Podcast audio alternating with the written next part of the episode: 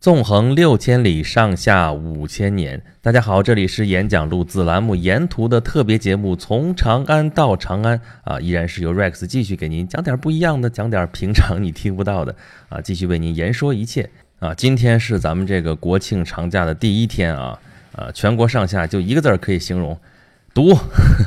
哪儿都是人，然后高速上哪哪都是车。我今天也不幸中招了。啊，昨天等于说我是抢了一天出来，其实，呃，从北京过过来，然后到河南到郑州这一路上，呃，车嘛也不是特别多啊，人呢也不是特别多，当然我去的景点也不是特别堵的地方，也不是特别挤的地方啊，但是人确实是不多啊。昨天因为高速收费嘛，今天高速不收费了，行，这回好了啊。我今天就是一不小心晚出来了一个多钟头啊，这是从郑州出发啊，本来今天是要来洛阳，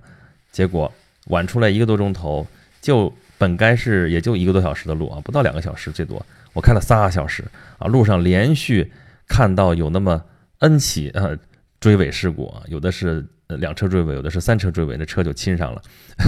啊。就无奈今天我所有的行程都要往后延后啊。那么今天我的活动的范围其实已经是从郑州到洛阳了啊啊。如果今天呢有朋友看到我今天现场直播的话啊，我直播了在洛阳白马寺，我的呃有一段视频啊，大家有兴趣可以去看。啊，但是关于洛阳的事情，我这个行程还没有完啊，所以我准备明天再来讲洛阳的事情。那么今天讲什么呢？今天讲我依然是昨天的一个活动过程当中的一个主题啊。昨天节目里边咱们讲的是邺城啊，后来我说邺城被毁了之后，邺城的那些啊人民啊，还有周围的那些呃各个村儿里边的啊各个那个地方的人都去哪儿了啊？就搬到了安阳，所以安阳就后来就成了，相当于就是邺城啊。唐朝那时候讲邺城，讲的就是现在的安阳。啊，那么安阳还有另外一个东西，那是鼎鼎大名啊，而且是全世界知名，是世界文化遗产，是什么呢？就是著名的殷墟啊啊，殷墟嘛，顾名思义就是殷商的废墟啊啊，这个地方我们发现的非常早啊，这个解放前我们就发现了，大清朝的时候就发现了啊，就是著名的王懿荣的故事嘛啊，当时有一个中药叫龙骨啊，就是。啊，安阳周边的百姓在地里挖呀挖呀挖，挖出来一些小骨头片儿啊，有的是那个乌龟壳啊，有的是那个呃那个兽骨啊，也不知是什么东西。后来发现是牛的啊，牛的可能肩胛骨，但是不光是那个骨头片儿啊，上面刻着字，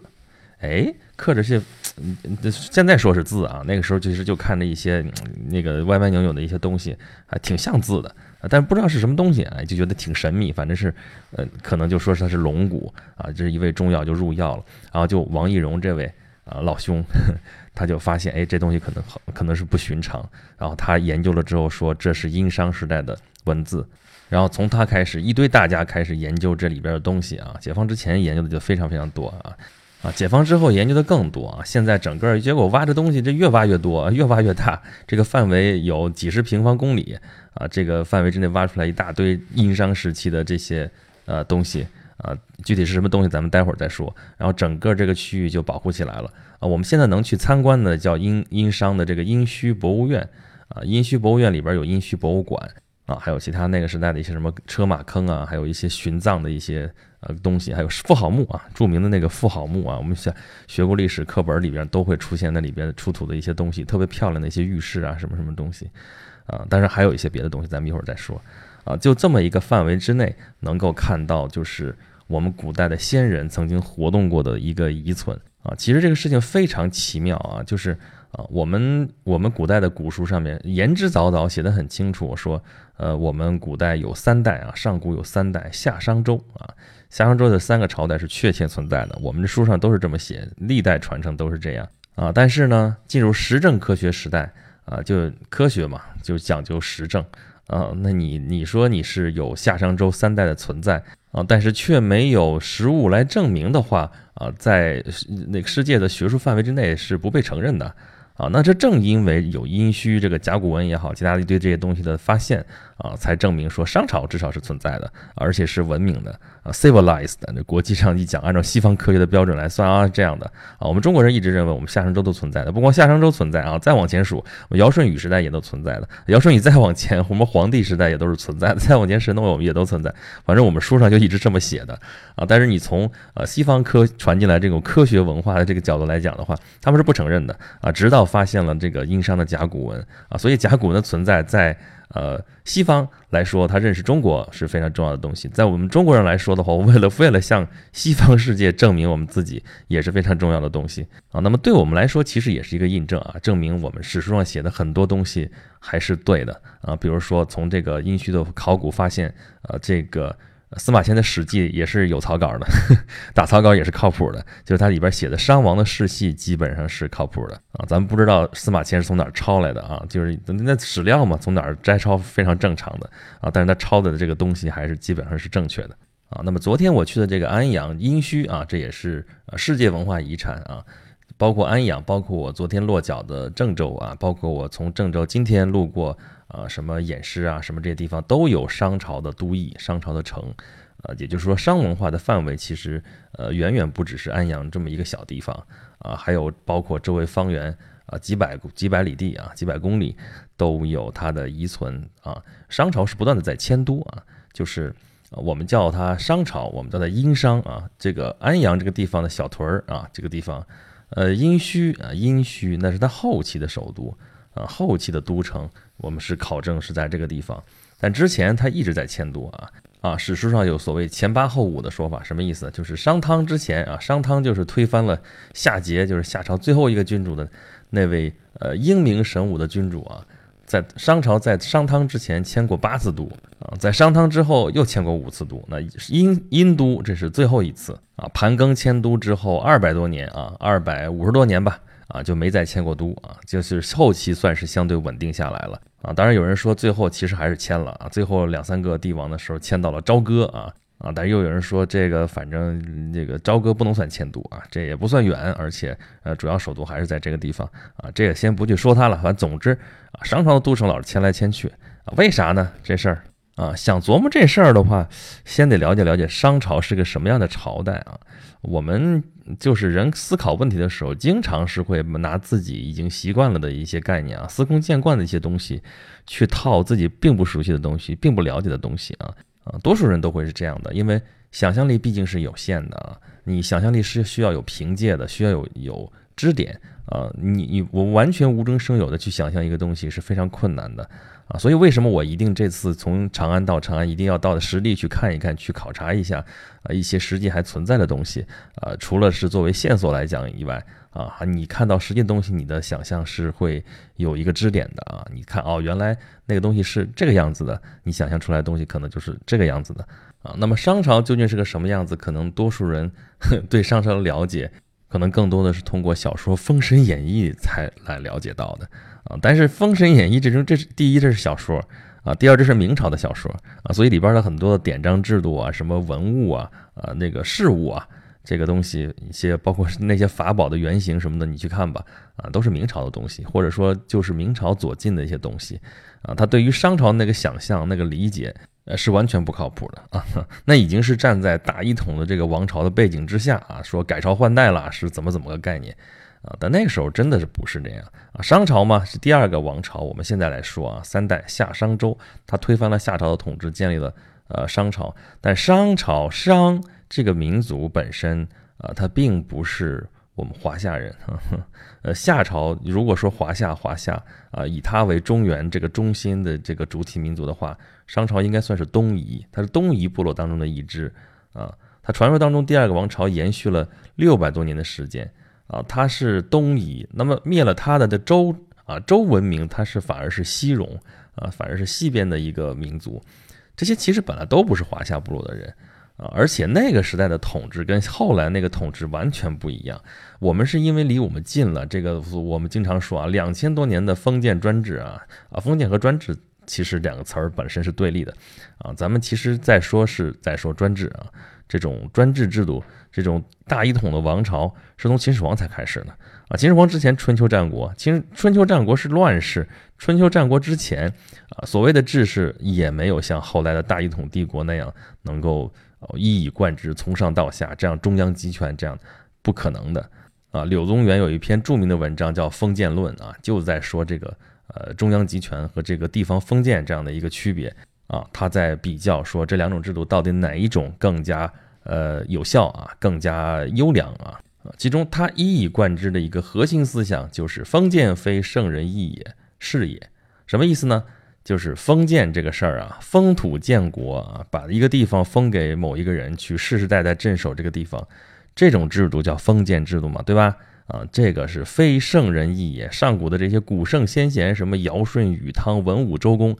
啊，他们并不是真的想封建啊，没办法才封建的啊。什么意思呢？啊，因为那个时候力量薄弱啊，势也就是大势所趋，不得不如此啊。真要想管的话，最好是他自己全管了。但是他管不了怎么办呢？这个地方天高皇帝远，那么老远地方，自己的统治力达不到。怎么办？就封一个人在那个地方，在那个地方镇守，然后由他来管理那块地方，这就是封建啊。而上古三代时候，那时候的天子也没有像后世秦始皇之后的皇帝那样那么有权威啊。当然，皇帝的权威还是一步一步增强的啊。秦始皇是很强势的皇帝，后边其实有几百年的皇帝都很软蛋，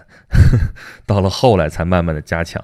嗯，那么上古三代的这些帝王，那权力那就更没法说了啊。商朝也是这样，也很典型。他就是用我们现在的话说，叫部落联盟的首领，其实是啊，所谓天下啊，是普天之下莫非王土，率土之滨莫非王臣。那个时候还没有后世的这种意义啊，那个时候的可能说，从名义上来说，这都是天子管理之下的一些领土啊，都属于天子，没有问题。但是呢，人家是各自安居乐业，各个部落人都有自己的力量。你想整我没关系啊，我咱打吧，反正有这么多呢，都是天底下全天下都是这个样子。你想集中，你想直接来管我没戏啊！所以上古三代夏商周都是这样的王朝啊，他们是会有统治的中心啊，但是这个统治的中心远远没办法去直接管理啊手底下那么多的一些啊部落氏族啊小诸侯国，反正就这些地方这种力量零零碎碎一大堆啊。当然这个数量是越来越少啊啊，从成万啊到几千啊，然后到那个周初八百啊，这诸侯就是数量是越来越少，都在兼并。但是，呃，在在兼并成呃秦始皇统一六国之前啊，都还是各自为政，相当于什么呢？就是说这都是黑社会老大哈，我我们都服这个老大，但是老大你别干涉我这个小我们这个小帮派内部的一些事务啊，你这个其他的东西我们属于公共事务的部分我们可以听你的啊，但是属于我们私人的这个事情，属于我们自己的事情的时候，你千万别干涉，这就是那个时代的这个特色啊，所以商王的统治力实际上是有限的。虽然他很强啊，周围的部落都都服他啊，都推他当天子，但是他并不能完完全全控制下面的这些诸侯国，尤其是越来越远的诸侯国，尤其像周这样的诸侯国，离他实在是太远了啊！你想想，周文王是什么称号啊？西伯侯，他管的是西方的这些小国啊，他是诸侯之长啊，我天子只要管你东西南北。这四伯侯啊，一人领两百个啊，但是这这也是《三国封神演义》里边写法，那大概意思是这样吧，大家理解就好。反正就是他管不了那么多直接的那些诸侯，所以他是那么一个朝代啊。这种朝代就跟我们后来这个大一统的朝代就很不一样，所以它的范围边界也并不是很清楚，因为他们压根儿就还没有现在我们这样的国家观念啊。我们现在这种民族国家，什么威斯特伐利亚体体系之后的这些民族国家，跟那个时代真是不一样。啊，所以我们如果习惯了这套的话，你再去想象古代的那种情景，呃，你是伤透了脑筋，你也未见得会靠谱啊。那么这样一个联盟性质的国家，咱算是联邦吧，因为那个时候真的是这个词儿的本意啊，真的是万邦，有一万个诸侯国，对，就是说相声的啊，就轰一下子苍蝇飞出来了，多少？一万只苍蝇，咱大家就觉得特可乐，因为你哪哪能精哪那么精确呢，对吧？啊，好吧，就一堆这样诸侯国，都是说我服你，商王你最强，我当然听你的啊。但是呢，我干该干嘛干嘛啊。有些人我不服，但是我离你天高皇帝远，你也管不了我啊。那就这样吧啊。商王说你们爱咋地咋地，我这都城在哪儿还不知道呢 啊。那老迁都老迁都这究竟是为啥呢？啊，学者们也在研究啊，所以他研究出来大概无外乎就这么。呃，四种答案吧，啊，一个说是有水灾啊，就是那时候生活太恶劣了。你想，呃，周人不说是东夷嘛？东夷在后世的时候，这地儿是黄泛区啊，有黄河在，那就是太这就太美妙了。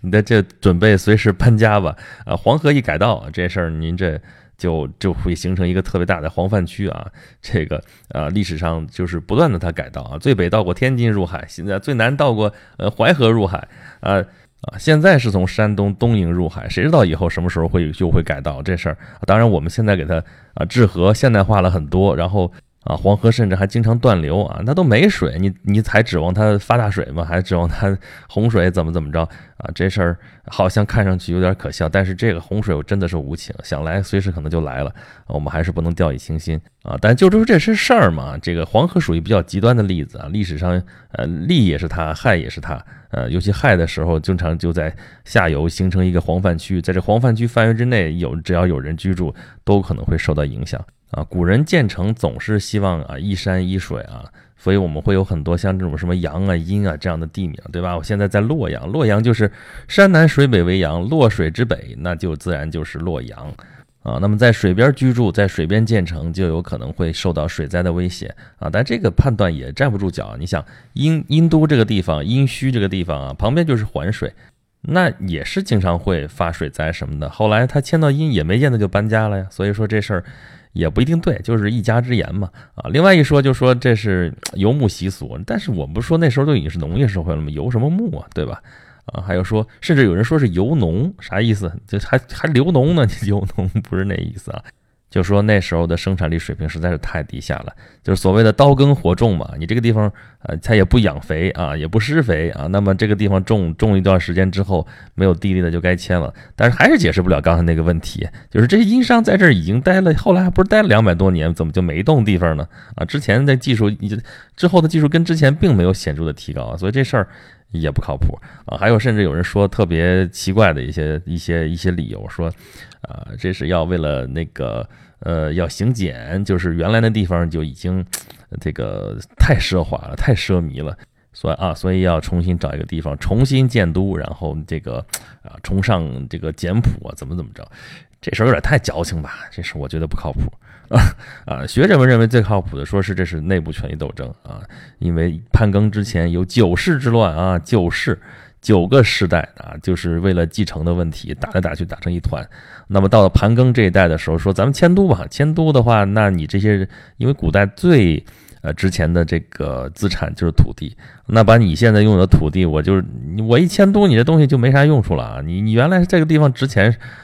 当然不是说钱的事儿啊，因为那时候那个商品交换并不是那么发达。啊，我说那个价值上来讲的话，你的地，你的那个利益在都在老城啊，老都城。我现在迁到新都了啊，你是不是就得从头开始了呢？啊，你这些贵族也好，怎么怎么样，你再给我争权夺利试试，你看看啊。学者认为这个是最靠谱，但我觉得还有另外一种可能性，就是说，呃，就是这个事情其实是后世挺常见的一件事情，就是还是因为你生产力低下，呃，你农民种的粮食根本供不够，而且是古代的运输太不发达了。行，我是把你上交的粮食我都给你那个准备好了，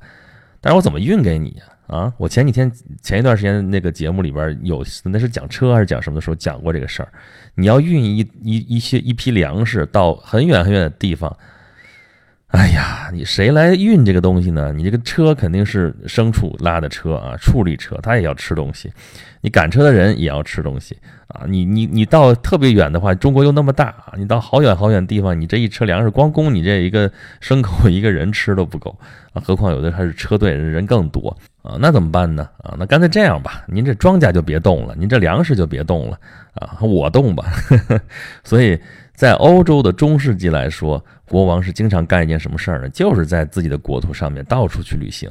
啊，他旅行一方面是说我得视察一下我的领土到底什么样，对吧？我们这地方这些这些，甭管是臣民也好，还是种皇家土地的什么什么佃户也好，还是什么的，老实不老实，踏实不踏实啊？但还有另外一个原因，就是说这片地方的农民已经把这个地租交上来了，但是想运到您老人家京城这事儿太不划算了，怎么办呢？您老人家来吧，您老人家来不也就带几个随从，这不就过来了吗？对吧？所以你就就地取食啊。叫简称就食啊，我为什么提这个事儿的话，我们明天讲洛阳的时候可能还会提到一点这个东西。为什么要开大运河？为什么要把洛阳定为东都啊？其中很重要的就是因为这个原因啊，洛阳成了隋唐大运河的一个交汇点，粮食都在这个地方集中啊。然后虽然法定首都是长安啊，但是这些皇帝每年都有差不多一半的时间要到洛阳来干嘛？写的很清楚，就食啊，就是就地。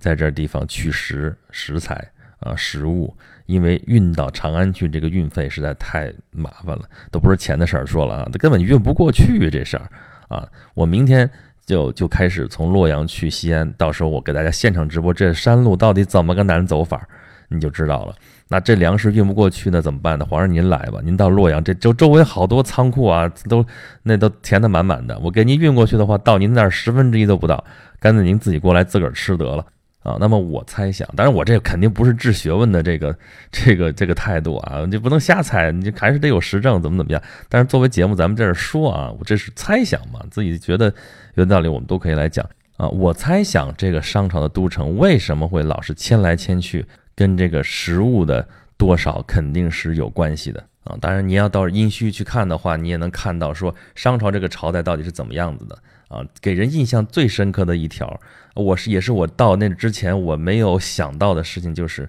那里面有大片的废墟，里边不只是有咱们前面节目里面讲的鸡和楚啊啊，它有很大很大的一个面积，里边有无数的啊，当然肯定是有数的，有那么一堆一堆的。殉葬品，这殉葬品不是一般的殉葬品，殉的就是人。这商朝是他们的崇尚，他们是拜鬼的，他们对鬼的这个态度非常的崇敬。然后他们祭祀的时候是要用活人来祭祀的。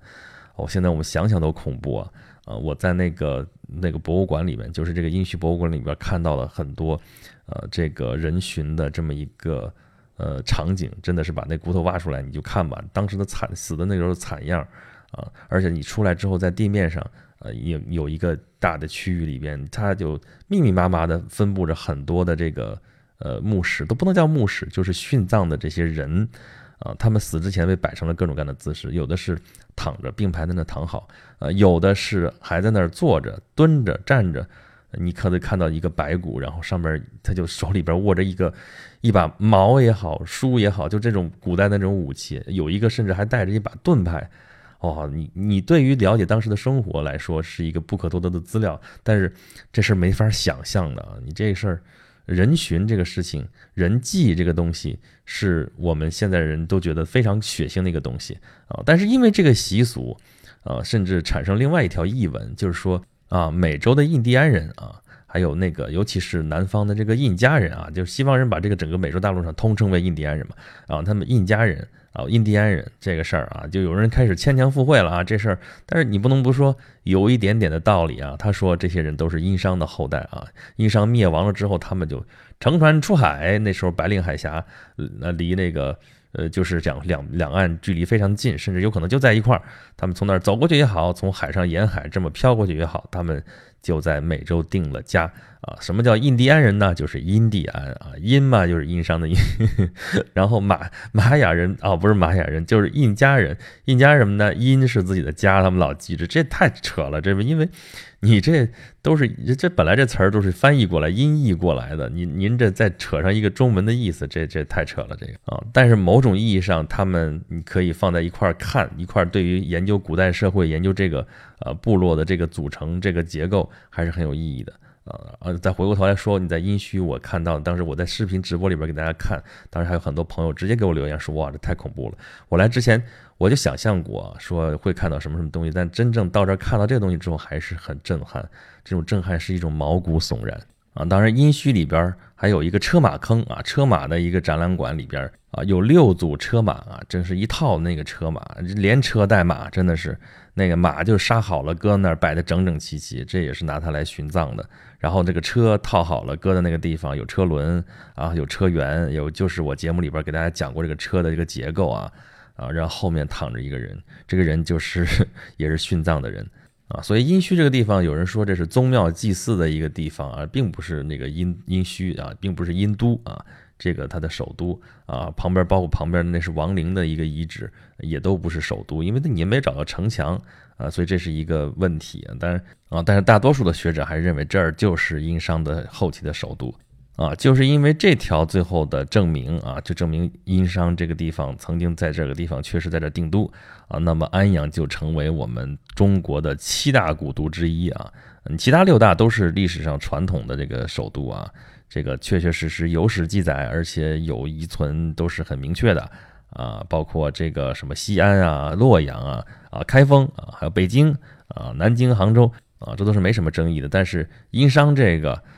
年代实在是太久远了，好多东西我们不清楚，太多太多这些东西不知道。但是因为这个，它就有了文化啊。有人还要把这郑州也加上，因为郑州也是商城，所以说是八大古都。我觉得就没必要再加了。这个殷商这个东西有一个代表就可以了。那他签了五次，你要最后都挖掘出来，你难道要把这个五五个地方全要加进去吗？啊，所以这就是我在呃殷商这个地方看到的特别有意思的一些地方。呃，如果大家还感兴趣的话，可以再翻过头来去看我的这个之前那个视频啊，可以在我微博里边去找那个网页链接，点进去就可以看那个视频的直播啊，或者可以直接下载那个剧场 APP 啊，剧是剧集的剧啊，场是场地的场啊，下载这个 APP 之后就可以关注我，可以看我之前的所有的这个视频直播啊啊，如果你想跟我做进一步的交流的话，欢迎关注我的微信公众号“轩辕十四工作室”。啊，或者是微博，就是我这个轩辕十四 Rex 啊啊，咱们这个节目现在已经开播三期了啊，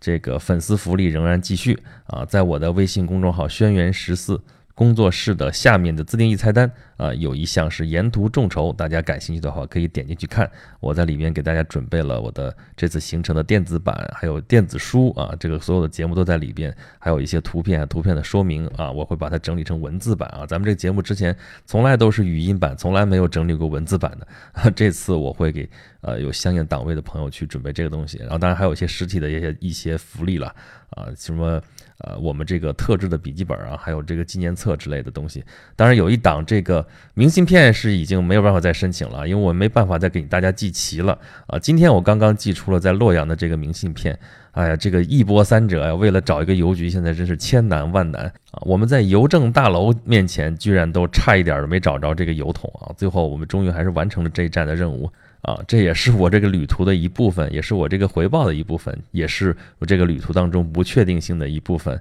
其实还是蛮有意思的啊！旅行其实可能就是旅的这些不确定性。要什么都确定好了，你要去旅行，可能就真的是味同嚼蜡了，就没什么特别的意思。总是有这些不确定的东西出现，总是有这些能够挑战你，而最后你能挑战成功的这个东西出现，嗯，还是蛮有意思的一件事情。啊，好吧，感谢各位朋友的一路陪伴，听我一个人在这儿唠叨啊。现在不光有语音唠叨，还有视频唠叨，大家可以看着我听我唠叨，呃，实在是特别感谢大家。咱们这一期的节目就到这里了，咱们明天再见吧。